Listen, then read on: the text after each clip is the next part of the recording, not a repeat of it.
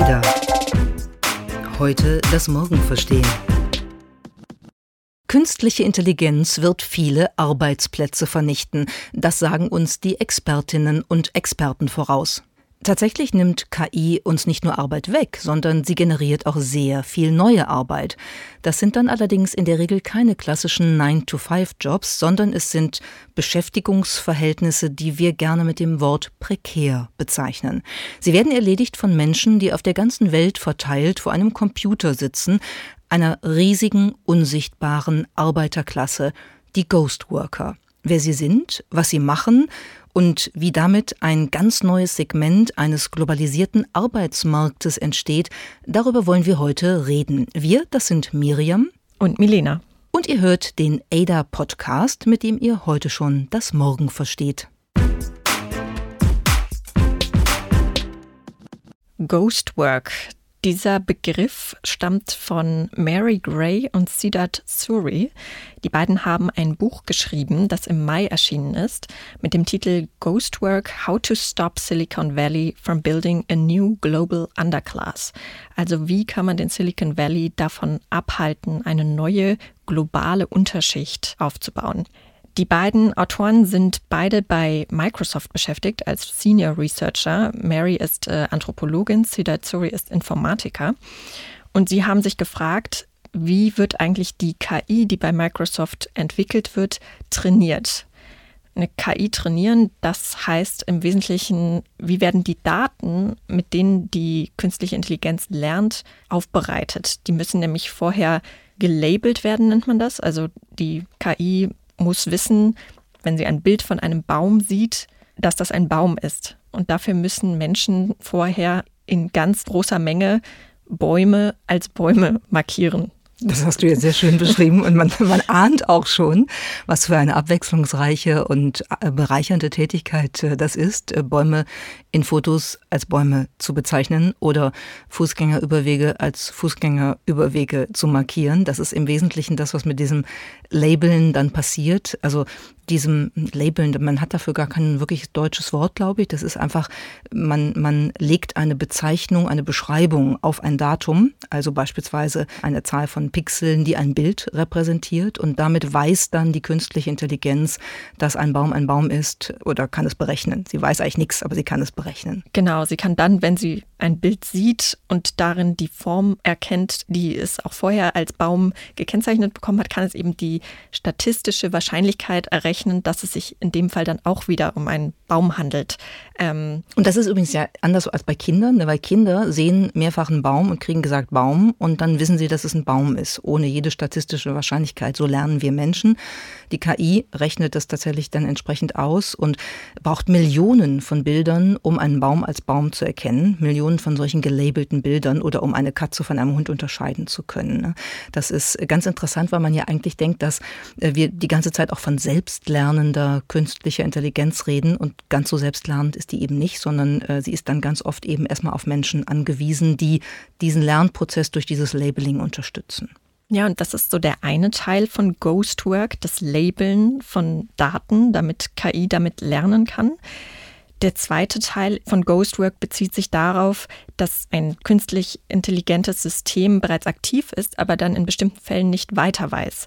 Das klassische Beispiel ist eigentlich Content-Moderation in sozialen Netzwerken.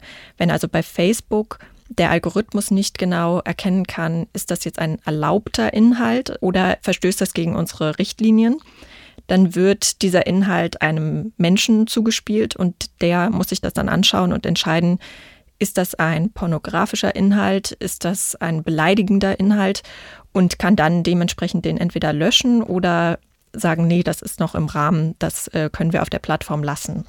Auch da vielleicht als Beispiel gab es ja auch schon verschiedene Hinweise. Es gibt berühmte Fotos wie äh, aus dem Vietnamkrieg, das Foto mit dem ähm, äh, nackten Kind, was schreiend vor den Soldaten wegläuft, das bei Facebook äh, sozusagen dann gelöscht wurde, weil die KI eben den kulturellen Kontext nicht unterscheiden kann. Und ein Gemälde aus dem 17. Jahrhundert mit nackten Frauenbrüsten würde eine KI aussortieren, weil sie nicht weiß, dass das Kunst ist und äh, dass das möglicherweise deshalb äh, drin bleiben darf. Und da braucht es eben Menschen, um diese feinen äh, Differenzierungen wirklich vornehmen zu können. Es steckt also eigentlich viel mehr menschliche Arbeit in der KI, als man allgemein so annimmt. Und man braucht das wirklich für alle Bereiche, in denen KI zum Einsatz kommt. Also zum Beispiel beim autonomen Fahren müssen die Autos natürlich in der Lage sein, Hindernisse auf der Straße zu erkennen.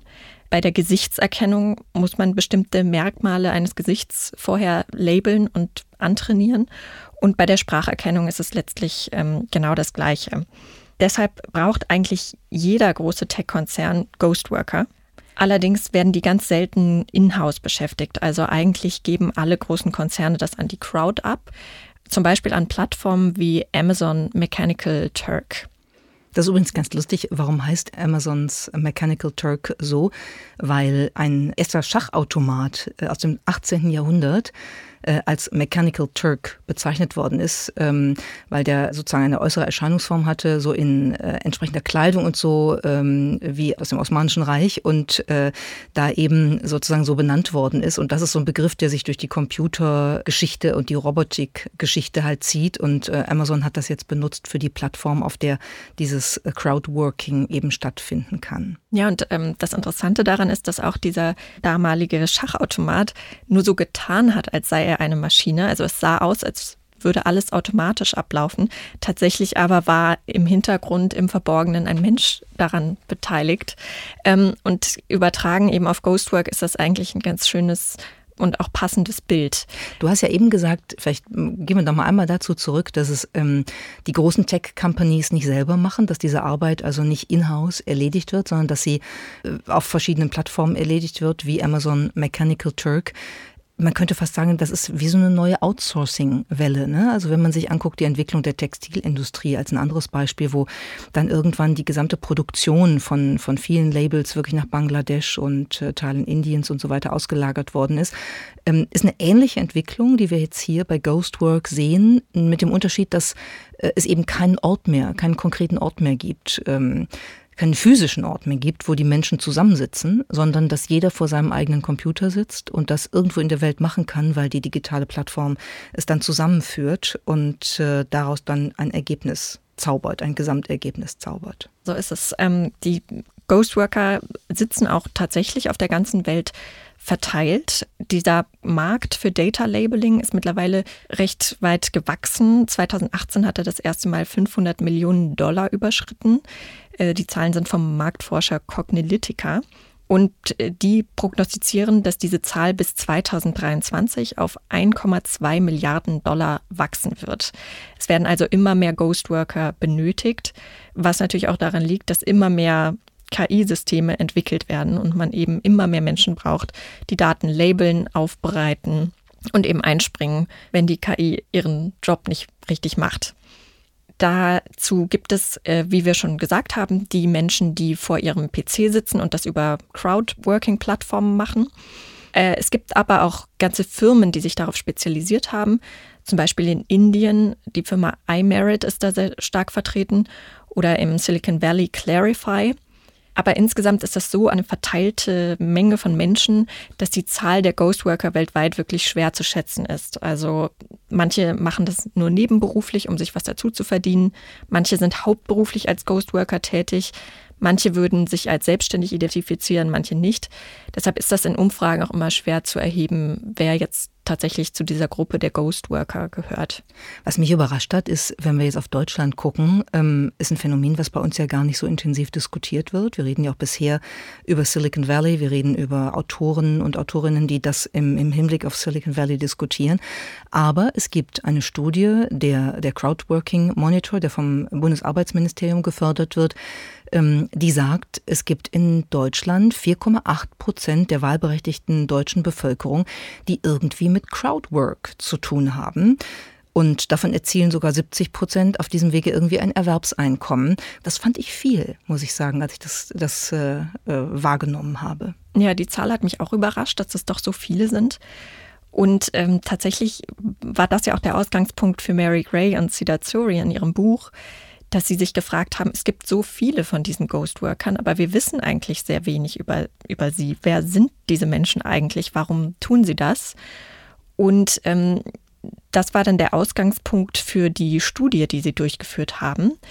Sie haben eine Befragung durchgeführt und zwar auf vier Plattformen, die Ghostwork oder Crowdwork anbieten.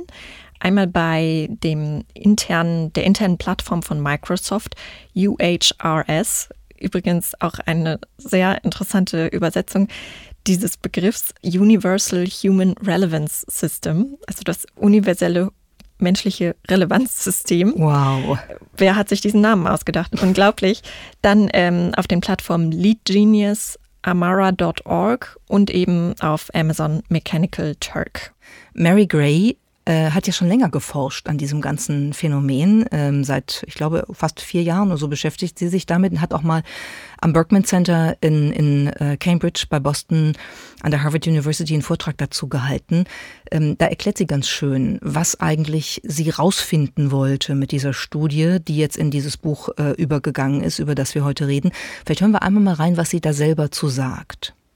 And today I just want to introduce you to thinking about crowdsourcing as work. I mean, we tend to think about it, um, or often we'll have conversations, lots of related conversations about peer to peer production and collaboration in, um, in settings like Wikipedia. And I really want to ground it in the experience of doing um, paid work and what that can mean. And secondly, I want to argue that crowd work is perhaps um, a recognizable iteration of the kind of contingent labor that's been at the core of tech innovation um, for two centuries now. So I want to give it a little bit of history. And then lastly, I want to set up, hopefully, get to a setup of a conversation about the cooperative potential of an ambient workforce. Den letzten Begriff finde ich interessant, ambient workforce. Ich kenne Ambient eigentlich eher aus dem Musikbereich. Ambient Music war ein Begriff, den, den man eine Zeit lang ganz oft benutzt hat. Da ging es eher so um Musik, die sich so ins, ins Lebensgefühl eingroovt, die einfach so da ist, die um einen rum ist, angenehme Atmosphäre erzeugt.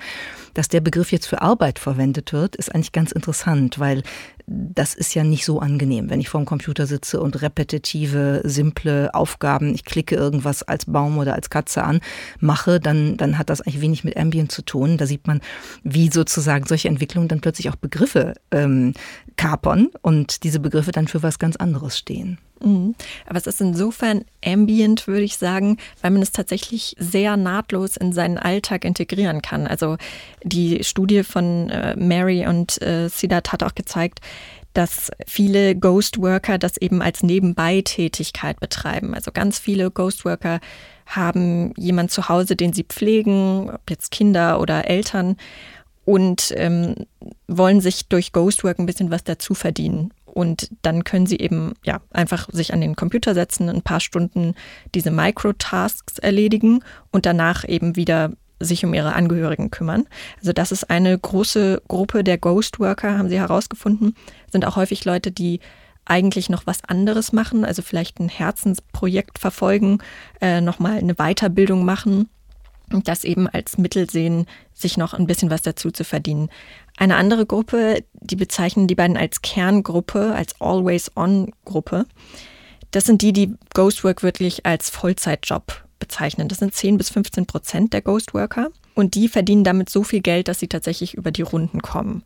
Und wenn man sich mal vor Augen führt, dass man für diese Microtasks wirklich sehr wenig Geld bekommt, also es sind meistens so zwischen 1 Cent und 1 Dollar pro Aufgabe, dann muss man schon wirklich sehr, sehr viele davon am Tag erledigen, damit man auf ein Einkommen kommt, von dem man leben kann. Es kommt natürlich ein bisschen darauf an, in welchem Land man lebt.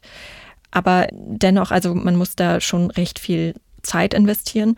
Und das wird häufig gemacht, so zeigt die Studie von den beiden, von Menschen, die keinen anderen Job in ihrer Nähe finden oder die einen Job finden, für den sie pendeln müssten, was sie aber wiederum nicht können, auch was auch häufig private Gründe hat, weil sie jemanden pflegen oder Kinder haben und nicht so weit weg können.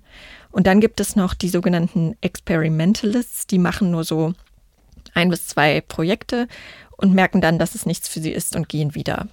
Du bist ja auch so ein Experimentalist auf eine Art, Melina. Du hast das ja mal ausprobiert. Du hast dich sozusagen eingeloggt ähm, auf Amazon Mechanical Turk und hast dich mal als Geisterarbeiterin betätigt.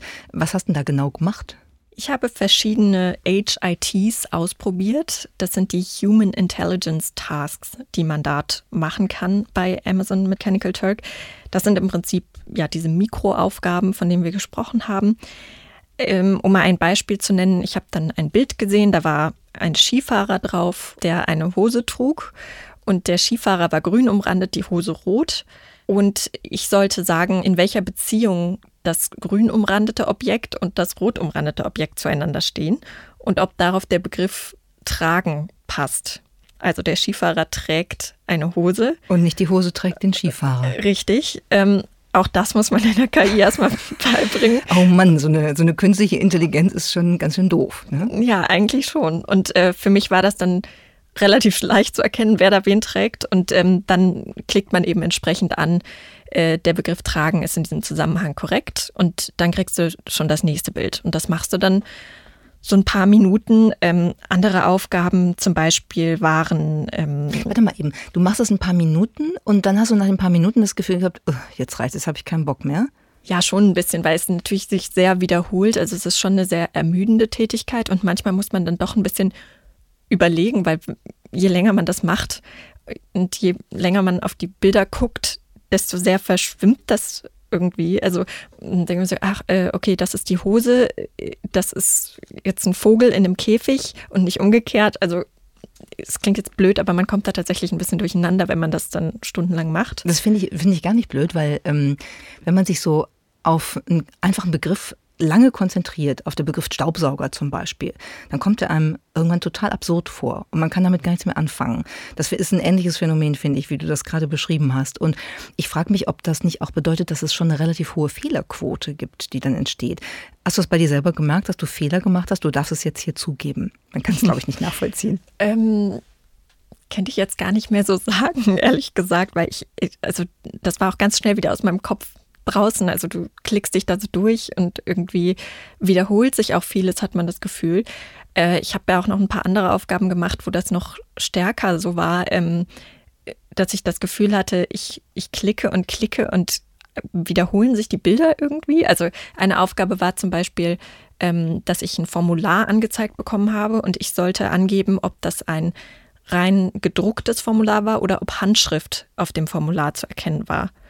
Also eigentlich sehr simpel, aber mir kam es irgendwann so vor, als ob ich diese Formulare schon mal gesehen hätte.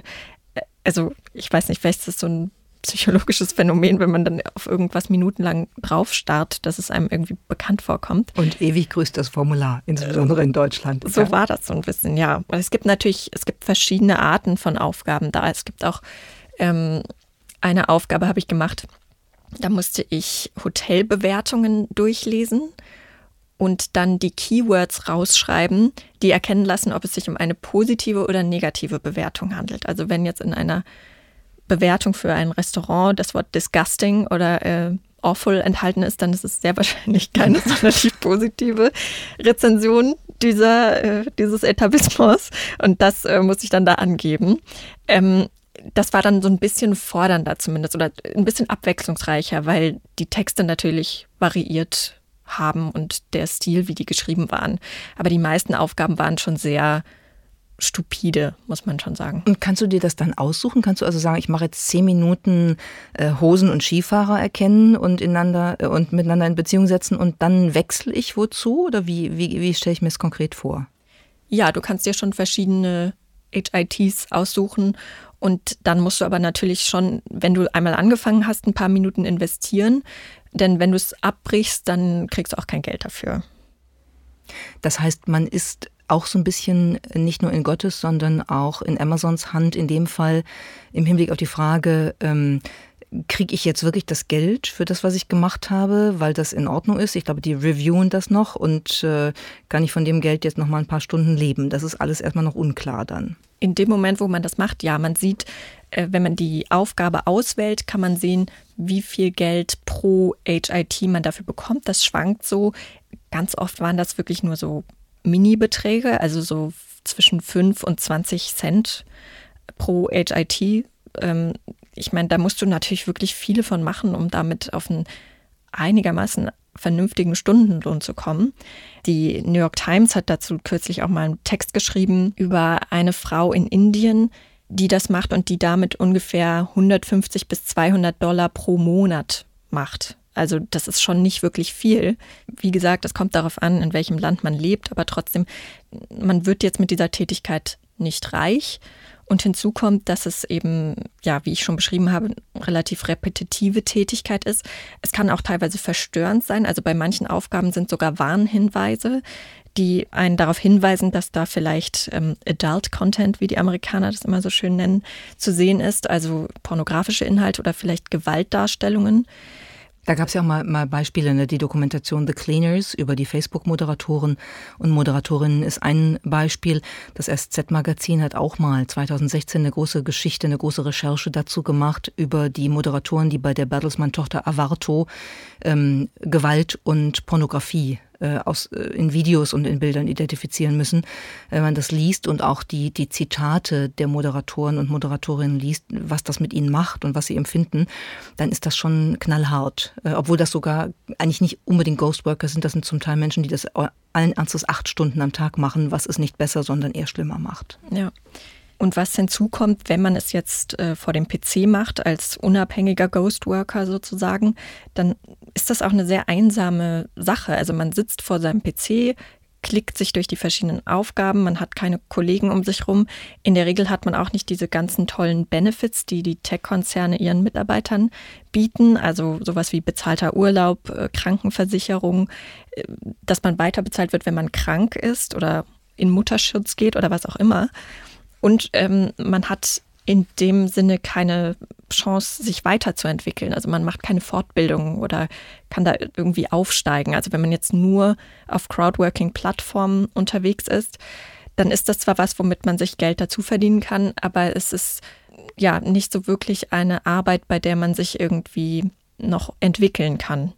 Bei alledem, was du jetzt gesagt hast, würde sich Karl Marx im Grabe umdrehen und würde sagen, Leute, ihr habt aus der hundertjährigen Geschichte der Arbeiterbewegung nichts gelernt. Ihr seid auf dem Weg zurück zur entfremdeten Arbeit. Allein vom PC sinnlose, repetitive Dinge werden getan, wo ich nicht weiß, in welchen größeren Zusammenhang sie gehören, wo ich also den, den, den Gesamtsinn äh, oder die, den Beitrag, den ich leiste mit meiner Arbeit gar nicht erkennen kann. Es gibt keine Sozialabsicherung.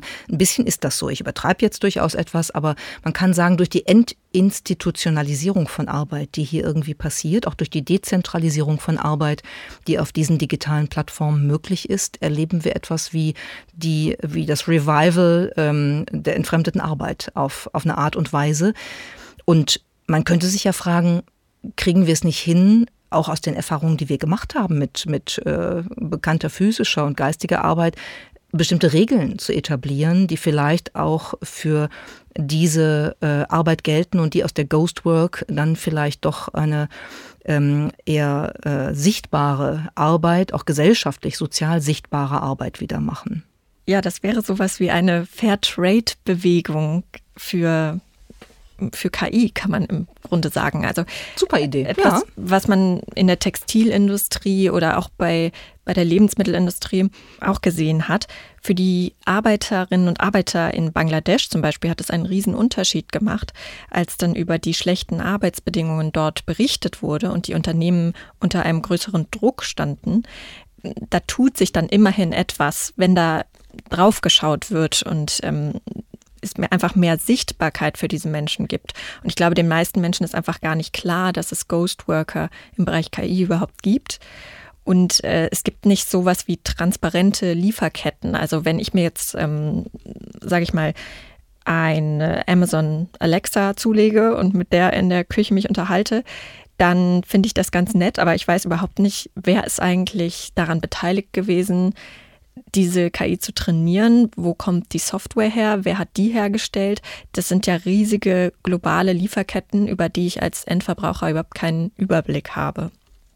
Und dazu trägt natürlich auch das Buch ähm, jetzt bei Ghost Work äh, sozusagen ein bisschen mehr Licht auf die sogenannten Geisterarbeiter äh, zu bringen. Man könnte nur natürlich auch argumentieren, wahrscheinlich ist das ein Übergangsphänomen. Ne? Also wir sind sozusagen in einer nicht industriellen Revolution mehr, wir sind in einer KI-Revolution jetzt mittendrin und dann gibt es in diesen Übergangsphasen halt immer so Erscheinungsformen von ja, bestimmten degenerativen Entwicklungen, die aber dann vielleicht, wenn das System besser funktioniert, wenn es ausgereift ist, dann wieder weggehen. Man könnte das auch technisch, glaube ich, begründen. Also wir könnten ja argumentieren, wenn wir über die Zukunft der künstlichen Intelligenz ähm, lesen, dann sagen ganz viele Expertinnen und Experten, wir werden einen Wandel vom Supervised zum Unsupervised Learning beobachten können. Und dieses Datenlabeling, was sozusagen die, die Haupttätigkeit in, in dieser Ghost Work ist, ist ja das, was im Supervised Learning passiert. Das heißt, ich muss der KI sagen, eine Katze ist eine Katze, damit sie das nächste Mal hoffentlich die Katze auch als Katze selbst erkennen kann oder berechnen kann. Im Unsupervised Learning sieht das dann anders aus. Das heißt, da guckt die KI sozusagen im übertragenen Sinne in den Datensatz, ähm, in den riesigen Datensatz und findet selber die Muster, die dann zu interessanten Erkenntnissen führen, ähm, sodass dann menschliche Tätigkeiten wie Labeling und so gar nicht mehr so nötig wären. Wäre ein Argument, ähm, aber ich glaube, so ganz, ganz hält es nicht, wenn man wirklich anguckt, wie die Entwicklung laufen wird. Ja, das Problem ist nämlich leider, sobald man davon ausgeht, dass das nur ein Übergangsphänomen ist, bringt man im Prinzip den Menschen, die die Arbeit jetzt gerade machen, weniger Wertschätzung entgegen, weil man behandelt sie im Prinzip als etwas, was auch bald schon wieder automatisiert werden kann. Und deshalb braucht man sich ja nicht so stark darum kümmern, wie es diesen Menschen geht, weil sie ja nur ein vorübergehendes Problem lösen. Also ich glaube, dass trägt sehr viel dazu bei, dass ähm, ja, die nicht genug Anerkennung und Sichtbarkeit haben. Das äh, beschreibt auch Mary Gray in dem Buch ähm, und hat es auch auf dem Vortrag, aus dem wir eben schon einen kleinen Ausschnitt gehört haben, ganz gut zusammengefasst. Lass uns doch mal reinhören. But if you just think about how often we talk about we're almost there with automation, um, that we're always moving the goalpost. So just a common sense um, understanding of how often our our very excited, um, optimistic goals around automation uh, fall short, and every time they fall short, we reset what we'll do to get to the, the next milepost. And in doing that, we create rather than eliminate labor markets. Um, the hitch is that often the jobs that are created are framed as temporary, and often they're not even visible to us. So, in setting up that at any point these temporary jobs that are just helping us automate will disappear, we miss the opportunity to be able to see those jobs and the expertise um, and the skills that go in them uh, because we're not really considering them jobs at all.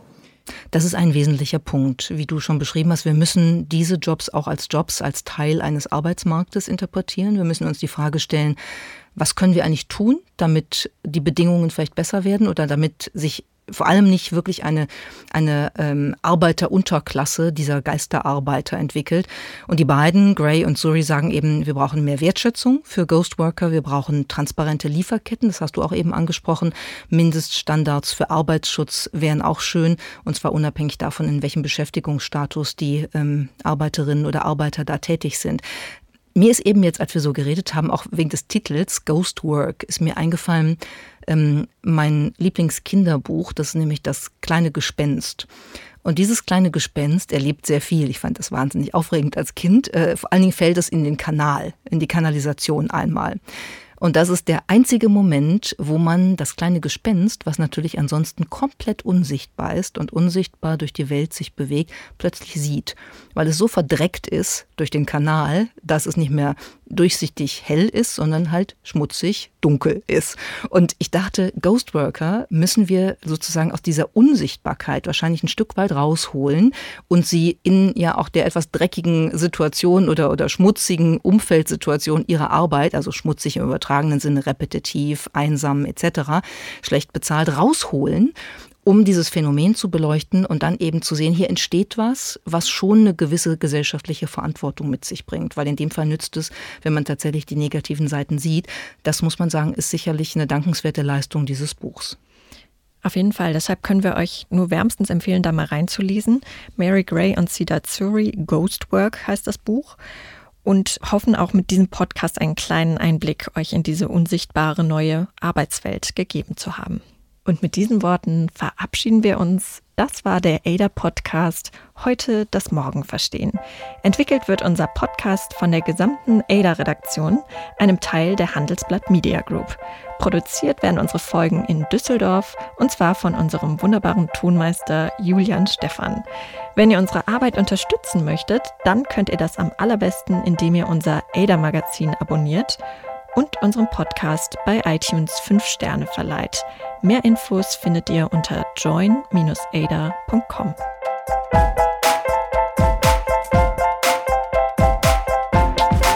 Ada. Heute das Morgen verstehen.